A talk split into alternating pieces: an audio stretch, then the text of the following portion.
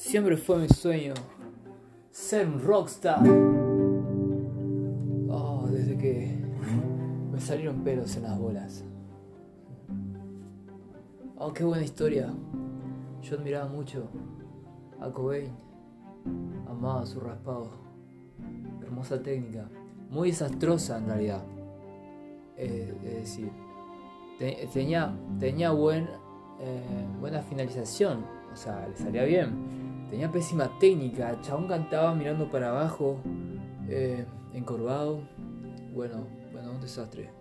Se rompió la garganta. Por eso a veces no le salían los screams. Y. Y. Y dejaba muchos gritos. En Drain en Enserium. Bueno, en Smell Like Teen Spirit. Bueno, el chabón en muchos shows ya ni podía cantar. Bueno, tenía adicción al tabaco, estaba hasta una mierda, chabón. El punto es que me inspiraba, me inspiraba un montón su técnica y su forma de vivir el show. Su forma de hacer un espectáculo saltando, creando una orquesta con la guitarra eléctrica. No tenía, probablemente no sabía, ni, él decía, no tenía ni puta idea qué acordes usaba, Usaba la guitarra en medio tono abajo. En vez de un mi era un. Era un fa sostenido. Después, bueno, así, se resta un semitono. Pero él no sabía, según entiendo, no sabía nada de teoría musical. Él le interesaba más el canto, la poesía. Eso le evocaba todas sus emociones. Y bueno, él, él, él extraía su energía de, de su ira de su dolor estomacal, de todo, toda su mierda. Cosa que aplaudo, pero al mismo tiempo eh, exageró. O sea, está bien en un momento dado, pero si todas tus canciones, todas las canciones son de ira, de destrucción, de odio, de desamor, de fracaso, me cago. Para eso, para eso me cago y dejó de hacer música. Se acomodó, se acomodó en la cima.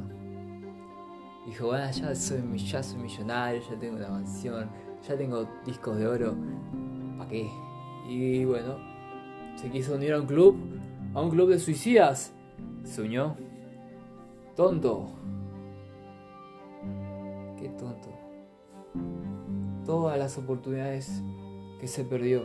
Y bueno, ahora Ahora solo queda su legado, que bueno, bueno, es, no es tan bueno. ¿Qué puedo decir? A mi modo de ver, pudo ser muchísimo mejor. Pero tenía espíritu.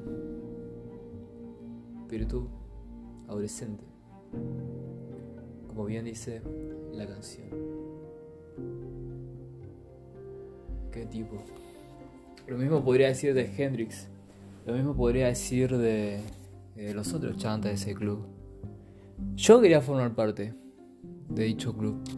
Después recapacité y me dije, ¿para qué? ¿Qué? eh, no, ni de dónde me... No, prefiero ser esa gente que vive mil, dos mil años y que tiene un legado mucho, mucho más extenso y aportando más, más valioso, más, me atrevería a decir, humano.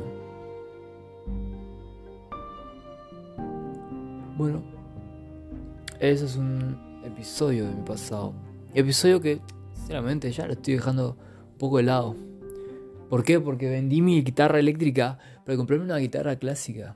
Con la intención de aprender melodías clásicas de una forma mucho más fácil Cosa que funcionó. Pero ahora extraño mi guitarra eléctrica.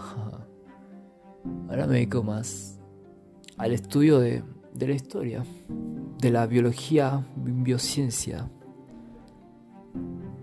Es, es lo que más me está apasionando, aparte de la música.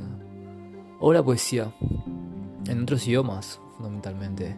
Far away, in other language, poets poems becomes magic for real, you know. Anyways, eso es todo. Espero que con este episodio de mi página entre alguien en conciencia de que ese club no es más que una historia vieja y putrefacta y que la típica historia del rock and roll. Cuídense. Sayonara.